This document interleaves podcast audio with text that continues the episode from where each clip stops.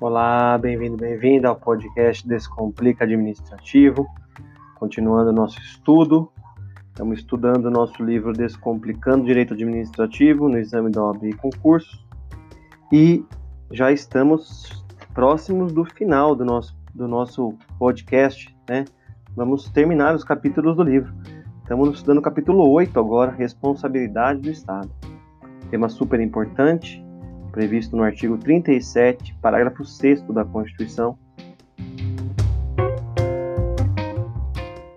E a Constituição prevê então a responsabilidade chamada responsabilidade objetiva do Estado perante danos causados por seus agentes nessa qualidade aos particulares.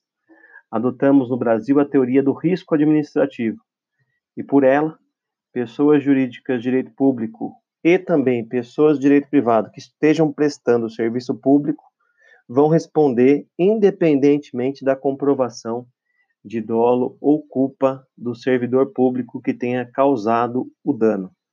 Ou seja, não importa se o servidor teve intenção ou se agiu com imprudência, negligência ou imperícia, o Estado vai responder sempre perante a vítima. Isso significa responder objetivamente. Portanto, são elementos da conduta, é, nexo causal e dano. Né? Essa conduta pode ser lícita ou ilícita. Existem algumas excludentes de responsabilidade, como culpa exclusiva da vítima, caso fortuito e força maior. É, lembrando ainda que nos casos de dano nuclear ou danos decorrentes de atividade terrorista, não há possibilidade de alegação de excludentes pelo Estado. Aí, nesses dois temas, adotamos uma outra teoria chamada teoria do risco integral. Em se tratando, entretanto, de omissão estatal, adota-se aí a teoria da culpa do serviço. É uma responsabilidade subjetiva do Estado. Então, regra geral: responsabilidade objetiva, risco administrativo. Exceção: dano nuclear, atividade terrorista, risco integral. Omissões, culpa do serviço, responsabilidade subjetiva. Acerca da ação de regresso, o que seria a ação de regresso?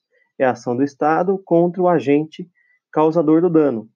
Essa ação tem natureza subjetiva, ou seja, o Estado, para pegar de volta o dinheiro que foi pago à vítima, vai ter que comprovar que o servidor agiu com dolo ou culpa. Importante lembrar que a vítima não pode acionar direto o servidor, devendo passar pelo Estado e depois o Estado contra o servidor.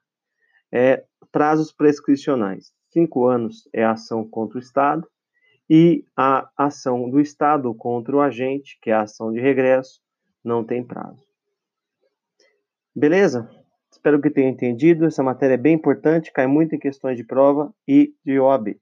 Qualquer dúvida, estou à disposição. Um forte abraço a todos.